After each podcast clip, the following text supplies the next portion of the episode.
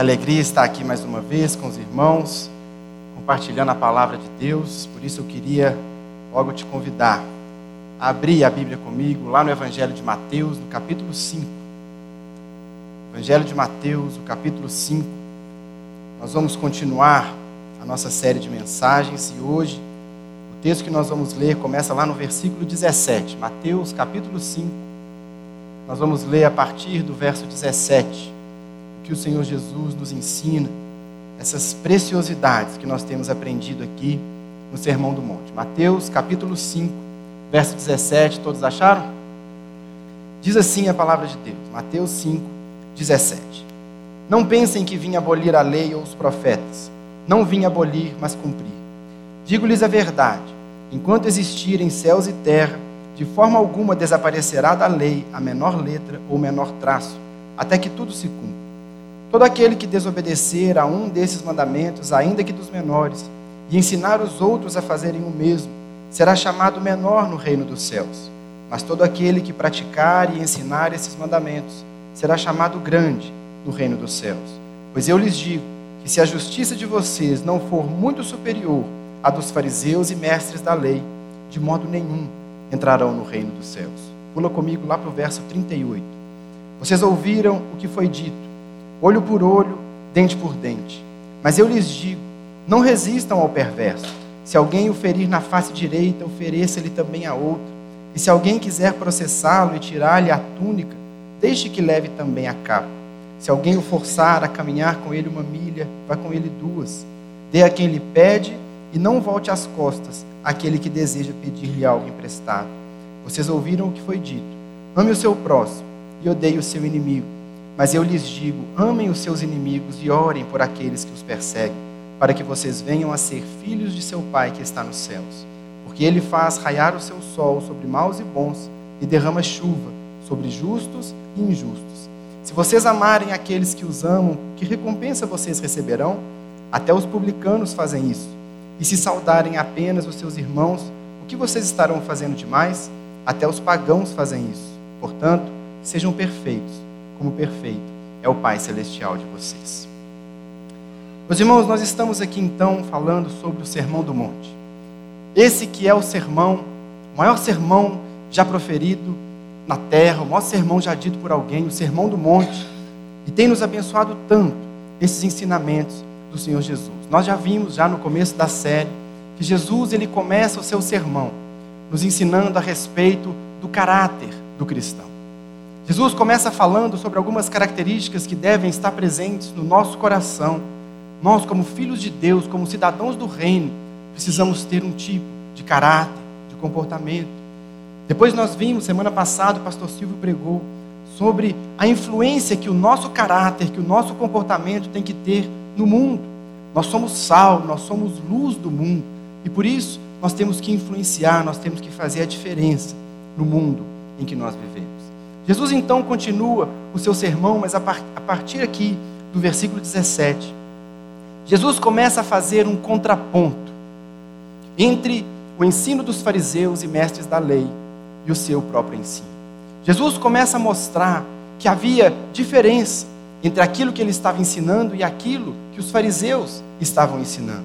E de fato, o ensino de Jesus era um ensino bem diferente do ensino dos fariseus, do ensino dos mestres da lei. Era um ensino diferente, em primeiro lugar, porque Jesus ensinava com autoridade.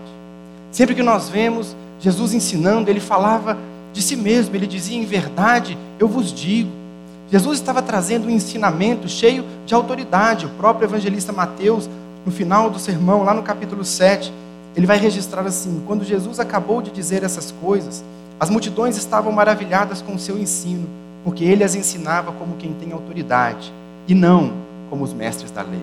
O ensino de Jesus, então, era diferente do ensino dos fariseus e dos mestres, porque ele ensinava com autoridade. Mas não era apenas a autoridade de Jesus que diferenciava o ensino dele para o ensino dos fariseus. O próprio conteúdo da mensagem de Jesus também era totalmente diferente. Aquilo que Jesus ensinava era diferente daquilo que eles estavam acostumados a ouvir pelos fariseus. Jesus ensinava coisas, por exemplo, ele dizia que felizes são os que choram. Jesus dizia que o reino de Deus é dos pobres de espírito. Ele dizia que nós devemos nos alegrar quando somos perseguidos, devemos nos alegrar quando somos insultados, porque nós temos uma recompensa no céu. Os fariseus não ensinavam esse tipo de coisa. Jesus dizia que os últimos serão os primeiros e que maior é aquele que serve. Marcos, no capítulo 1, verso 27, ele diz: Todos ficaram tão admirados que perguntavam uns aos outros: O que é isso? Um novo ensino? E com autoridade, até os espíritos imundos ele dá ordens e eles lhe obedecem. Portanto, o que Jesus está fazendo aqui, ele está entendendo que na cabeça dos seus ouvintes, na cabeça dos seus discípulos, começava a surgir esse tipo de questionamento: olha, eu acho que Jesus está ensinando algo novo. Porque o ensino dele é muito diferente do ensino dos fariseus. Aquilo que Jesus ensina não é a mesma coisa que a gente está acostumado a ouvir pelos fariseus. Então as pessoas começavam a se perguntar isso, e como diz aqui o texto em Marcos, o que é isso que nós estamos ouvindo? É uma doutrina nova? Será que é algo novo? E não apenas era algo diferente, como Jesus fazia algumas coisas que os próprios fariseus falavam que não podia. Você se lembra do episódio que Jesus, ele colhe, ele está passando com seus discípulos num dia de sábado e ele colhe espigas de cereal? Ou aquele outro episódio onde Jesus, ele cura um homem da mão ressequida também num dia de sábado. Os fariseus diziam: Isso não pode, isso é transgressão da lei. Então, as pessoas começavam a desenvolver esse tipo de pensamento e diziam: Olha, eu acho que Jesus está ensinando algo novo. Eu acho que Jesus está ensinando uma doutrina completamente nova. Eu acho que ele não está mais ensinando para a gente a lei. Porque se o cidadão recebe o título de mestre da lei, e ele ensina algo diferente de Jesus, então talvez Jesus esteja ensinando outra coisa.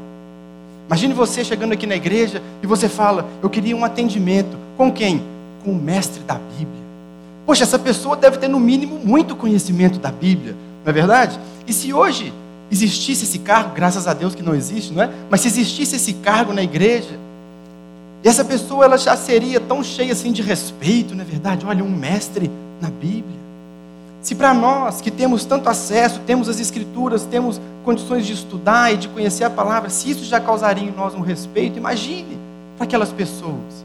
Quando um mestre da lei dizia algo, ninguém questionava, era, era aquilo que Deus queria que eu fizesse. Quando um mestre da lei, um fariseu, dizia que aquela era a vontade de Deus, as pessoas acreditavam, porque era o mestre na lei.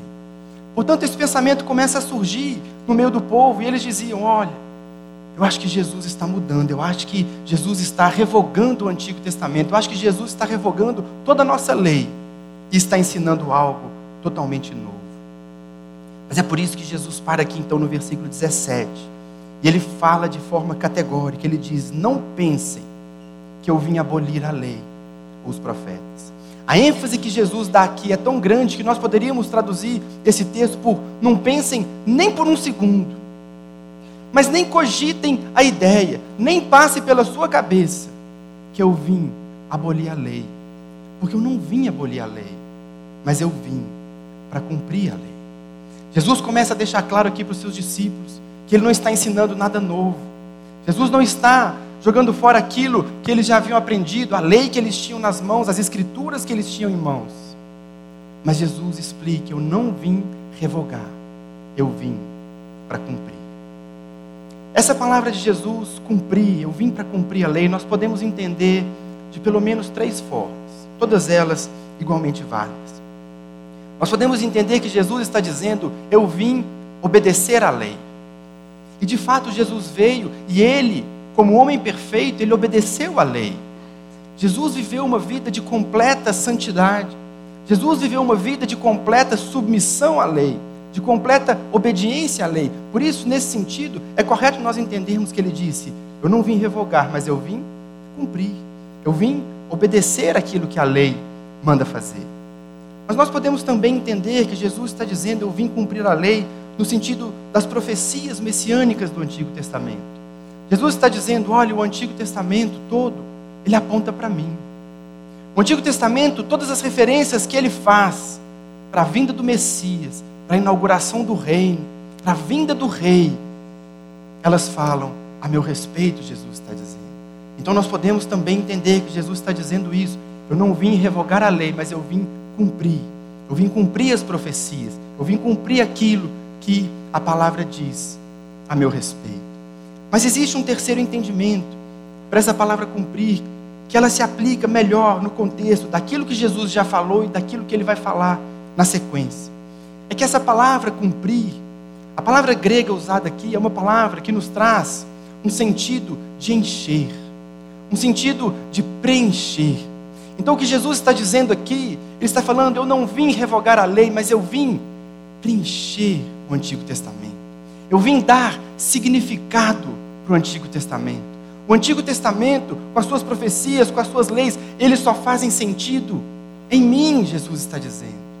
Porque eu não vim para revogar, mas eu vim tornar a lei completa. Eu vim dar sentido, eu vim tornar vivo, eu vim dar significado para tudo aquilo que vocês estão lendo no Antigo Testamento, na lei e nos profetas. É isso que Jesus está ensinando. Porque o que os fariseus ensinavam para as pessoas que os fariseus estavam acostumados, os mestres da lei, o que eles ensinavam, é que para você alcançar Deus, para você alcançar o favor de Deus, você tinha que cumprir uma série de regras. Você tinha que se submeter a uma série de regras de comportamento e não violar uma série de proibições. Os fariseus diziam: e se você conseguir cumprir essa série de regras, essa série de proibições, aí sim você vai alcançar justiça em Deus. Aí sim você vai alcançar a sua salvação. Aí sim você vai alcançar o favor de Deus. Mas Jesus está dizendo para nós: eu cumpri a lei. Eu cumpri a lei. Eu não vim revogar, mas eu vim cumprir. E é por isso que eu e você, porque nós estamos em Cristo, a lei foi cumprida nele. Por isso nós alcançamos justificação. Porque nós estamos em Cristo. É disso que ele está falando. Eu vim cumprir a lei. É o que Paulo vai nos dizer depois com mais detalhes em Romanos capítulo 10, verso 4. Ele diz: Porque o fim da lei é Cristo, para a justificação de todo que nele crê. O que é que Jesus está ensinando para mim e para você? Olha, vocês estão aí preocupados ouvindo os fariseus, ouvindo eles ensinarem de tantas regras, ouvindo eles ensinarem que o cumprimento de tantas regras é que vai fazer você ser salvo. Mas deixa eu contar algo para você. Eu cumpri a lei. E porque eu cumpri como homem perfeito, como aquele que veio e cumpriu todo, toda a lei, como aquele que veio e de quem todo o Antigo Testamento fala, como aquele que vem dando significado, dando preenchimento, dando conteúdo para a lei. Se vocês estiverem em mim, vocês vão alcançar justificação. É isso que Jesus nos ensina. É isso que ele está nos dizendo com eu vim cumprir a lei. Porque ele cumpriu. Hoje nós podemos, porque estamos nele, porque temos fé nele nós temos acesso a Deus. Mas o fato de nós estarmos em Cristo, o fato de Cristo ter cumprido a lei, não isenta, não isenta o cristão, não isenta, isenta o cidadão do reino de viver a lei, de andar sobre a lei. É por isso que Jesus vai dizer, logo na sequência, ele diz: Pois eu digo-lhes a verdade, enquanto existirem céus e terra, de forma alguma desaparecerá da lei a menor letra ou menor traço, até que tudo se cumpra. É exatamente porque a lei permanece, Jesus está ensinando, que eu precisei vir. Porque vocês não conseguiriam cumprir a lei. Vocês não iam conseguir por conta própria atingir os requisitos da lei, como Paulo nos ensina em Romanos capítulo 3, verso 20. A lei veio para nos mostrar que nós estávamos condenados, que nós não conseguiríamos cumprir. Mas a justiça de Deus, ela se revela porque nós estamos em Cristo e ele cumpriu e Ele pode, e Ele nos recebe, e por isso nós alcançamos a justiça de Deus. A grande diferença é que a maneira pela qual eu e você somos justificados é diferente da maneira pela qual os fariseus buscavam justificação. Os fariseus diziam: você precisa fazer, você precisa cumprir, você precisa obedecer, e assim você vai ser justificado.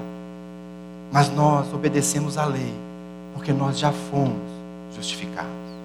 Uma vez que Jesus nos salvou, uma vez que nós nos entregamos em fé a Ele, uma vez que nós entregamos o nosso coração a Ele, a justiça de Deus é feita nele, por isso nós somos justificados.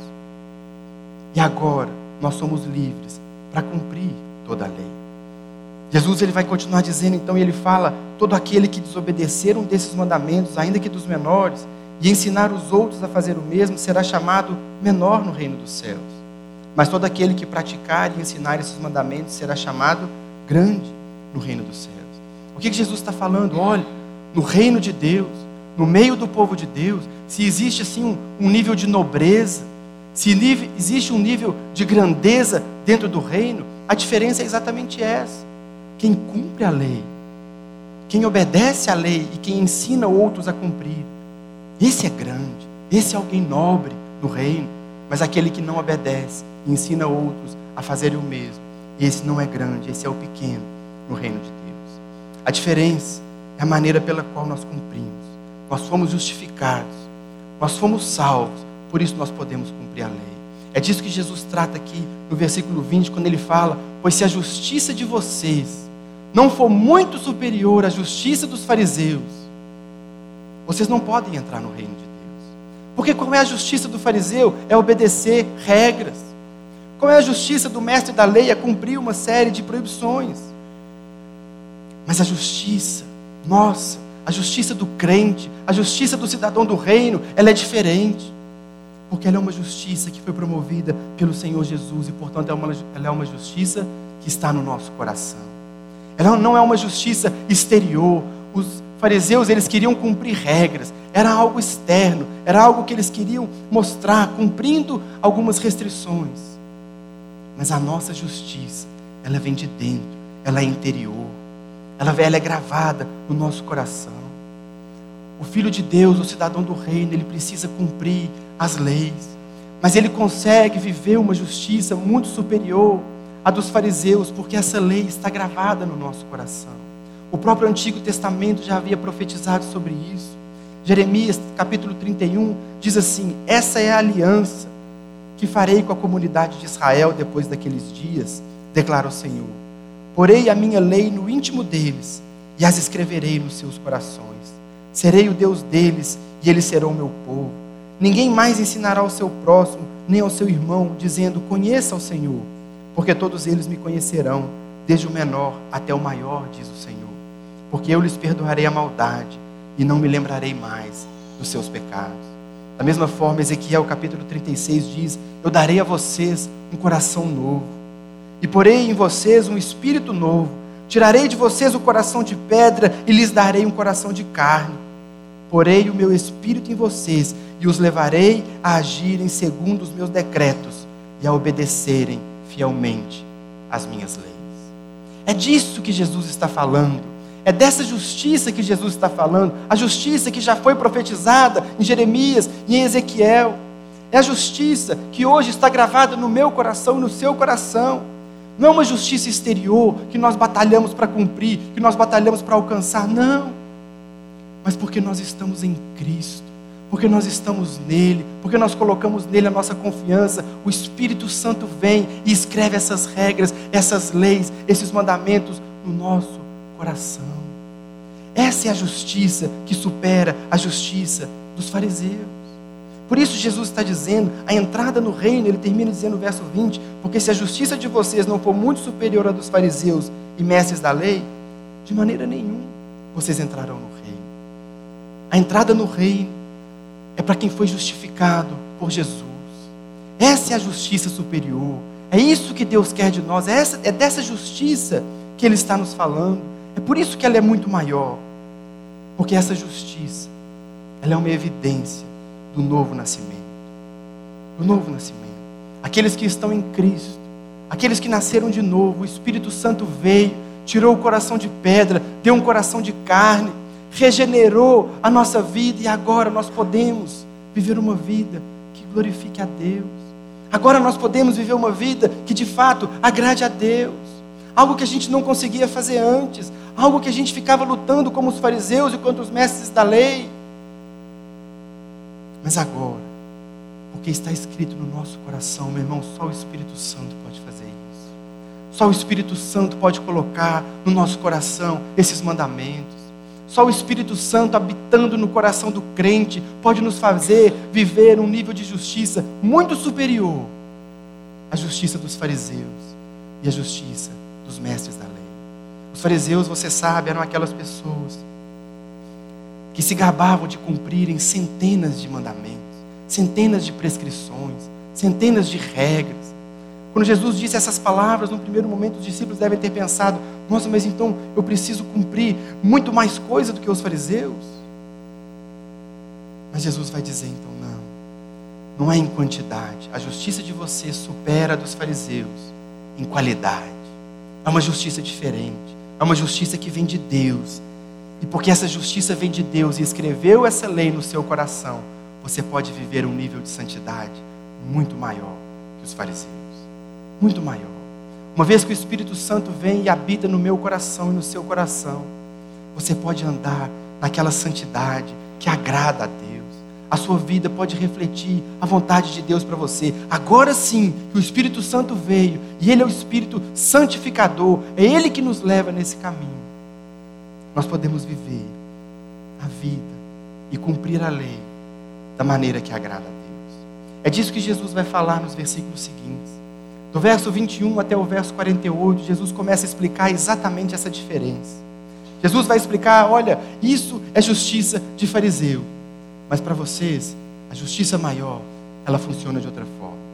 Jesus vai nos mostrar o que é que os fariseus estavam ensinando, o que é que os fariseus estavam querendo explicar pela lei. E ele vai dizer: Mas o que eu tenho para vocês é diferente, porque o Espírito Santo habita em vocês, porque vocês podem andar num nível mais alto, porque vocês podem andar uma santidade mais profunda. Jesus começa então no versículo 21, depois de explicar essa justiça maior, ele vai nos mostrar seis aspectos, vai nos dar seis exemplos desse contraste que existe entre a justiça do fariseu e a justiça do reino, a justiça que vem dele, a justiça dos filhos de Deus. São seis exemplos que ele vai trazer. E o que ele faz aqui, que nós vamos ver a partir de agora, é que Jesus ele vai trazer luz sobre esses textos. Jesus ele vai trazer luz sobre a lei. Jesus em todo momento ele vai dizer assim: vocês ouviram o que foi dito, mas eu, porém. Vocês ouviram o que os fariseus ensinaram para vocês, mas eu vou dizer para vocês de fato o que, que Deus espera de vocês. Os fariseus estão colocando para vocês essa e essa regra, mas eu digo para vocês que agora que vocês têm o Espírito Santo, como é que Deus quer que cada um de vocês vive. Esse contraste, essa divergência, essa diferença que Jesus começa a nos mostrar. Nós vamos ler mais detidamente, eu vou explicar mais detidamente apenas do versículo 38 ao 48, mas eu vou passar pelo restante, apenas para ilustrar e para ficar mais fácil a nossa compreensão. Jesus começa dizendo sobre homicídio. E ele diz: Vocês ouviram o que foi dito aos seus antepassados: Não matarás. Eu, porém, vos digo: se você odiar o seu irmão, você já descumpriu o mandamento. O que Jesus está explicando aqui? Olha, os fariseus estão ensinando que basta você não matar ninguém, você cumpriu o mandamento. Você não matou, você está bem. Se você não matou ninguém, você está cumprindo exatamente o que Deus queria. Jesus falou: não, tudo errado. Jesus trazendo luz sobre o mandamento e falando para aqueles que são cheios do Espírito Santo, ele diz: o que Deus quer de você não é simplesmente que você não mate o próximo. Mas Deus quer de você que você ame o seu próximo. O propósito desse mandamento, o propósito da proibição não matarás, não é simplesmente evitar homicídio, não, mas é que você ame o seu irmão. Porque se você odiar, você já descumpriu o que Deus tinha para você. Você já rompeu o mandamento, você já fez o que não era para fazer. Porque os fariseus, eles estavam preocupados com a forma. Da mesma forma, no outro exemplo que ele dá, Jesus diz: Vocês ouviram o que foi dito, não adulterarás. Mas eu lhes digo: se você olhar para uma mulher com intenção impura, você já descumpriu o mandamento. Os fariseus, mais uma vez, preocupados apenas com a forma. A justiça dos fariseus é cumprir regras. Então você não pode adulterar. Se você não adulterou, está tudo bem. Mas Jesus está dizendo de que adianta se você não adultera, mas a sua mente é como um filme pornográfico se você não consegue olhar para outra mulher e ter os olhos puros, porque o que Deus tem para você, Jesus está aqui trazendo luz mais uma vez, ele diz, porque o que Deus tem para você é um relacionamento, um casamento santo, um homem para sua mulher, uma mulher para o seu marido. Não é simplesmente não adulterar, porque o casamento, como Paulo vai nos explicar em Efésios, ele é um símbolo do relacionamento de Cristo com a igreja. Portanto, não basta não adulterar, Deus quer um casamento santo. Ele segue dizendo, ele vai dizer sobre o divórcio: ouviram o que foi dito, Aquele que se divorciar da sua mulher deverá dar-lhe certidão de divórcio. O que os fariseus estavam ensinando? Ah, se você quiser separar, basta você dar uma certidão de divórcio para sua mulher e está tudo bem. Jesus diz: não, não é esse o espírito da lei, não é isso que Deus quer ensinar para nós. Porque Deus quer, Ele continua acreditando no casamento. Deus permitiu o divórcio apenas como uma concessão, mas essa não é a vontade de Deus para as pessoas. Percebe o que Jesus está fazendo? Jesus está nos dando um padrão mais elevado. Jesus está nos dizendo: olha, a justiça que vem para vocês, a justiça de vocês que foram salvos por mim, Jesus está dizendo, vai exigir de vocês um nível mais alto, porque com o Espírito Santo habitando, vocês podem cumprir esse requisito. Ele segue então dizendo, o último que nós vamos falar assim de maneira mais rápida, sobre o juramento. Vocês ouviram o que foi dito: não jure falsamente, mas cumpra os mandamentos que você fez diante do Senhor. Os fariseus diziam: não, se você jurar alguma coisa envolvendo o nome do Senhor, isso você tem que cumprir. Mas Jesus está dizendo: não, seja o seu sim, sim, e o seu não, não. Você tem que cumprir a sua palavra. Você tem que cumprir os seus compromissos. Você tem que cumprir porque você é um cidadão do reino. Não basta você cumprir apenas aquilo que você jura em nome do Senhor e não cumprir todo o resto. Percebe? Jesus está nos dando e nos ensinando que a justiça que vem para nós, a justiça do cidadão do reino é uma justiça muito maior. É um padrão de santidade muito mais elevado. Por isso a nossa justiça, ela pode exceder e muito a justiça dos fariseus. Porque nós não estamos preocupados em cumprir regras, mas nós estamos preocupados em fazer a vontade de Deus. E uma vez que o Espírito Santo habita em nosso coração, nós podemos viver a vontade de Deus. Jesus então está explicando isso para os seus discípulos. Olha, estão dizendo aí, vocês estão pensando, e os fariseus reforçavam essa tese de que eu estou revogando o Antigo Testamento. Não. Eu estou cumprindo, eu estou trazendo luz, eu estou trazendo entendimento, eu estou trazendo compreensão.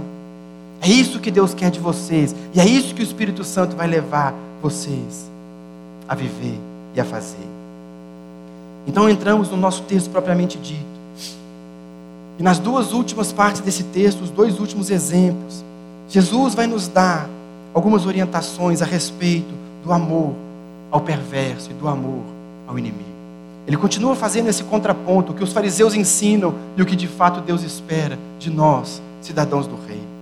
Esses dois pontos, o versículo 38 até o 48, falando sobre a vingança e falando sobre o amor aos inimigos. Esse é o ponto alto do Sermão do Monte. Esse é o ponto alto. Esse é o ponto em que Jesus ensina para nós algo revolucionário. Esse é o ponto em que Jesus esclarece a lei de Deus e nos mostra que o padrão de Deus, de fato, é muito mais elevado. Em nenhum outro ponto do Sermão do Monte, Jesus nos ensina algo tão desafiador. Em nenhum outro ponto do Sermão do Monte, Jesus nos ensina algo que nós vamos precisar tanto do Espírito Santo para é só o poder dele. É só a ajuda dele que vai nos fazer viver o plano de Deus nesse aspecto. Em primeiro lugar, ele fala então sobre a vingança. E ele começa, verso 38, dizendo: Vocês ouviram o que foi dito, olho por olho, dente por dente. O que, que Jesus está dizendo aqui? Essa regra, isso é a lei de italiano, olho por olho, dente por dente. Isso era uma regra que foi estabelecida lá em Deuteronômio 19, como uma regra para ser aplicada nos tribunais. O que, que, o que, que Deus queria dando essa regra ao povo? Deus queria exatamente refrear o desejo de vingança. O que Deus está fazendo aqui, dando essa regra para o povo, lá em Deuteronômio 19, ele diz: olho por olho, dente por dente. Deus está querendo dizer: olha, se alguém causar um prejuízo para você, você vai até o tribunal, mas o tribunal ele tem que ter um parâmetro. Ah, se alguém bateu no meu carro, qual que é a pena? A pena de morte? Não. Se ele te causou prejuízo de um, ele tem que sofrer um. Se o prejuízo foi dois, ele tem que sofrer dois. Olho por olho, dente por dente. É isso que a lei queria dizer. A lei queria nos mostrar isso. Olha, tem que existir um limite. A vingança não pode ser absoluta. O que Deus queria era exatamente refrear o desejo de vingança. Mas o que que os fariseus fizeram? Os fariseus tiram essa, essa lei de dentro do contexto dos tribunais. E eles começam a autorizar para o povo no meio das relações individuais. Eles diziam: olha, se alguém te bateu, bate nele. Se alguém furou o seu olho, fura o dele. Se alguém quebrou o seu dente, quebra o dente dele. Ou seja, o que os fariseus fizeram na sua ânsia de interpretar a lei? Eles inverteram o próprio significado da lei. Eles diziam, onde Deus queria dizer, eu estou refreando o espírito de vingança, os fariseus estavam homologando, incentivando a vingança pessoal. Mas Jesus diz: não é essa a vontade de Deus. Não é esse o padrão do reino. Não é essa a conduta do cidadão do reino que tem uma justiça maior que a justiça do fariseu. Então Jesus ele vai nos dar quatro mini exemplos, quatro pequenos exemplos para reforçar a sua ideia de que nós não devemos buscar a vingança, como os fariseus diziam. O primeiro exemplo que Jesus nos dá está ainda no verso 39. Ele diz: Mas eu lhes digo, não resistam ao perverso. Se alguém o ferir na face direita, ofereça-lhe também a outra. O tapa na face direita, aqui no contexto, ficou muito claro, especialmente para os seus ouvintes, que era um tapa dado com as costas da mão. Por isso Jesus está dizendo, ele não diz simplesmente se alguém te der um tapa, ele diz se alguém te der um tapa na face direita. E para um tapa alcançar a face direita, ele tem que ser um tapa dado com as costas da mão. Jesus não está falando simplesmente de um tapa, ele está dizendo sobre um tapa humilhante. Ele está agravando o tapa. E ele está dizendo: se alguém der em você um tapa humilhante, um tapa ultrajante, você não deve buscar vingança. Se alguém der em você um tapa que te humilhe, se alguém faz algo com você que te leva à humilhação, no seu coração não pode existir um desejo de vingança. Mas você que foi liberto, liberto desse desejo de vingança, você que tem o Espírito Santo morando no seu coração, você é capaz, inclusive, de oferecer o outro lado. Perceba a diferença. Perceba o que Jesus está ensinando. Você não precisa buscar vingança, você não precisa buscar o revide, você é capaz. Seu coração é, está tão liberto disso que você dá outra face. Outro exemplo que ele dá, verso 40, se alguém quiser processá-lo e tirar-lhe a túnica, deixe que leve também a capa. O que Jesus está ensinando aqui, o cristão, o cidadão do reino, se preciso for, ele abre mão até do que é seu por direito.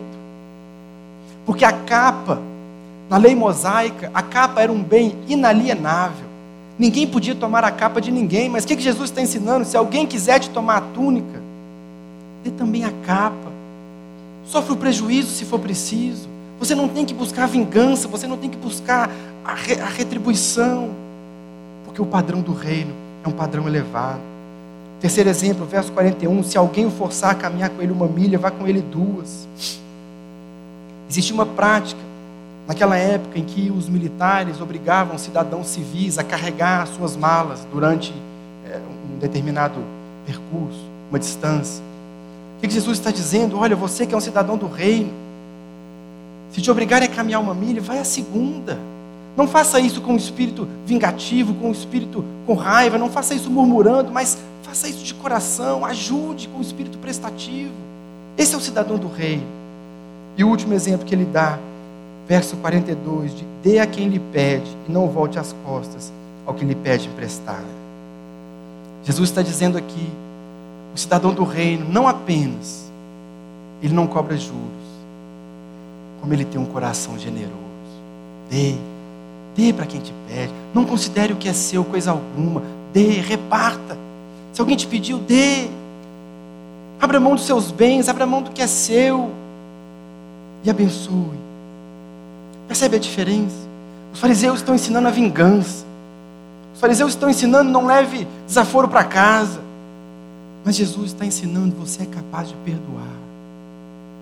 O que Jesus está ensinando aqui, irmãos, não é que o cristão deve ser um capacho. O que Jesus está ensinando não é que nós devemos ser covardes. O que Jesus está ensinando não é que nós somos fracos, pelo contrário, Ele está dizendo que nós somos fortes a ponto de termos controle sobre nós mesmos e amarmos tanto o outro que nós somos capazes de reagir com amor. É disso que se trata essa mensagem. Não é que a gente vai ficar oprimida, apanhando de todo mundo, não. Mas o nosso coração não guarda rancor. O coração do cidadão do reino, ele não guarda mágoa, ele não quer o revide, ele não quer a vingança, porque isso era o que os fariseus ensinavam.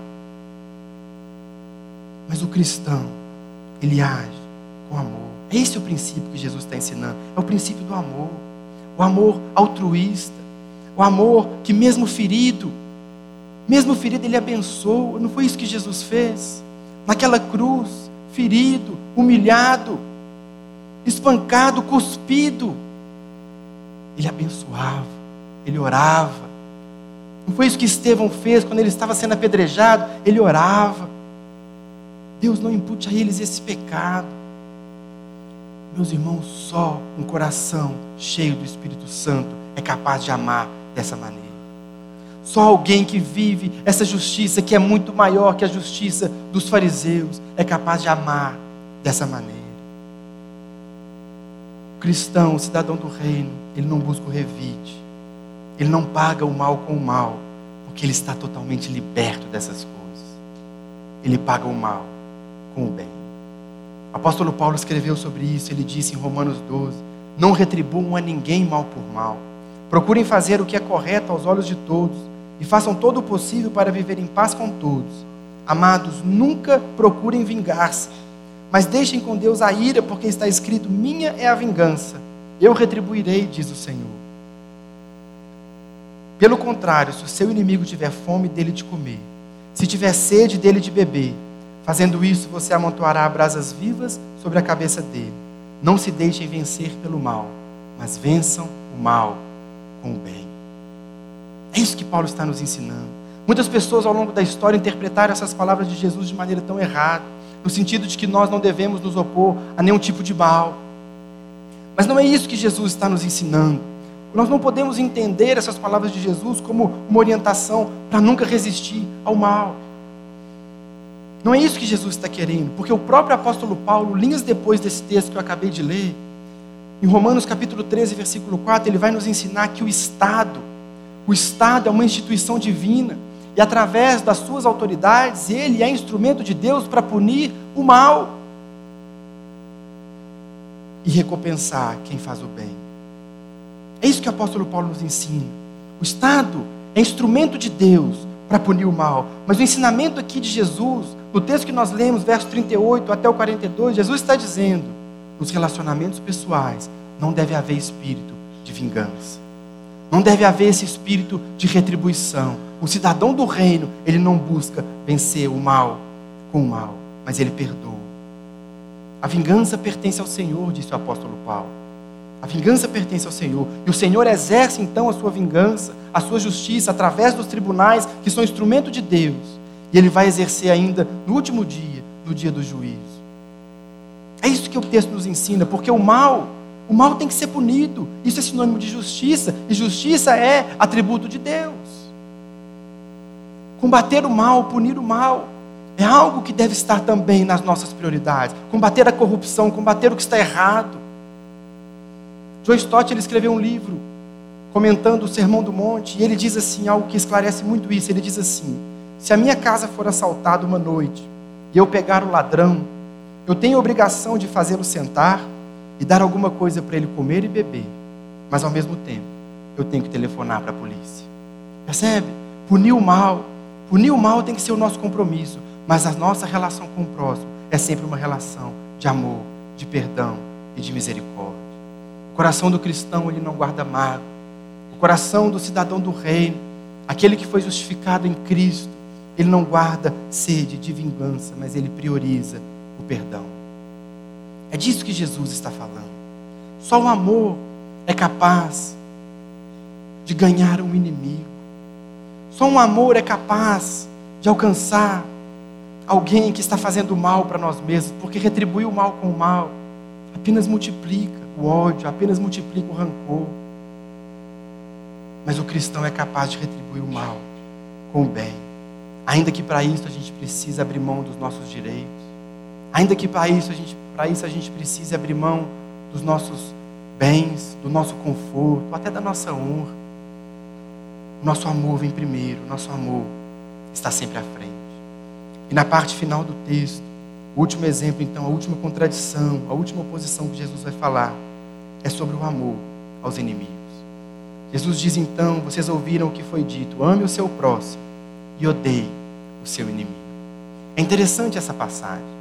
Os fariseus eles criaram uma regra, criaram da cabeça deles uma regra de que o meu próximo é quem está muito próximo. O meu próximo é meu pai, minha mãe, minha esposa, meus filhos. Tá tudo bem o pessoal da minha religião, tudo bem os meus irmãos israelitas, mas o resto não é mais próximo. Esses são os meus próximos. A minha comunidade de fé, as pessoas que estão próximas de mim, eles criaram essa regra da cabeça deles. Então, se eu preciso amar o meu próximo, quem não é próximo, o que eu preciso fazer? Eu posso odiar. Essa segunda parte do texto que Jesus está dizendo, ouviram o que foi dito, ame o seu próximo e odeie o seu inimigo, odeie o seu inimigo, não está em lugar nenhum na lei. Mas era uma conclusão lógica, porque se o meu próximo é quem está próximo, o resto eu posso odiar. Os inimigos eu tenho que odiar, não tem problema nenhum com isso. Mas Jesus ele vai nos mostrar que não, não é bem assim. Verso 44, mas eu lhes digo, enquanto os fariseus dizem, ame o próximo e odeie o inimigo, Jesus disse, mas eu lhes digo, amem os seus inimigos e orem por aqueles que os perseguem. Amem os seus inimigos. Amar na Bíblia não tem a ver com sentimento ou com emoção somente. Amar na Bíblia tem a ver com ação. O que Jesus está dizendo é que enquanto os seus inimigos estão trabalhando para fazer o seu mal, você deve trabalhar pelo bem deles. Amor na Bíblia tem essa conotação de fazer algo, é uma ação. Enquanto eles querem o nosso mal, nós estamos trabalhando, procurando o bem deles. Foi isso que Deus fez por nós. Ele nos amou quando nós éramos inimigos. Ele veio atrás de nós quando nós éramos inimigos dele. E ele é o nosso modelo. Ele é o nosso modelo que nós podemos amar e orar pelos inimigos. Perceba que em todo esse texto que nós lemos, do verso 33 até aqui, Jesus vai nos dando alguns degraus do amor que o cristão tem que subir. O primeiro degrau é o degrau de não procurar vingança. Não procure a vingança. Não procure retribuir. Mas depois ele sobe mais um degrau e diz: sofra a injustiça se for preciso. Existe um terceiro degrau: dê aos seus inimigos mais do que eles pedem. Olha como vai aumentando o amor. Quarto, ame através de ações. E quinto, ore por eles. Irmãos, esse é o auge do amor cristão. Eu não sei se você já tentou orar por alguém que você tem assim muita antipatia. Alguém que está tentando te derrubar. Você já orou por alguém que está tentando o seu mal? Alguém que está trabalhando para te derrubar? Alguém que está trabalhando para te ferir, para ferir os seus queridos? É difícil orar por essas pessoas. É difícil fazer algo por elas. A gente no máximo tolera, desde que esteja a quilômetros de distância. Mas Jesus está dizendo: o amor cristão, ele vai além. Faça algo por ela. Faça, ame em ações. E ore por essa pessoa. Irmão, se tem alguém assim, que você está passando alguma luta, que está te perseguindo, que está te ferindo, que está querendo te derrubar, experimente orar por essa pessoa. No começo você vai se sentir tão desconfortável, mas da mesma forma que orando você está amando aquela pessoa, a oração tem um outro efeito de ir produzindo no seu coração mais amor por aquela pessoa. Esse é o padrão que só um cristão consegue viver. Só um cristão é capaz de amar, só um cristão é capaz de orar pelos seus inimigos, como Jesus fez. John Stott ele diz assim: se a cruel tortura da crucificação não pôde silenciar a oração do nosso Senhor pelos seus inimigos, que dor, orgulho, preconceito ou preguiça poderia justificar o nosso silêncio? Nós precisamos orar pelos nossos inimigos. Esse parece ser um padrão muito difícil. Muitas vezes esse padrão parece ser impossível, mas esse é o padrão dos filhos de Deus.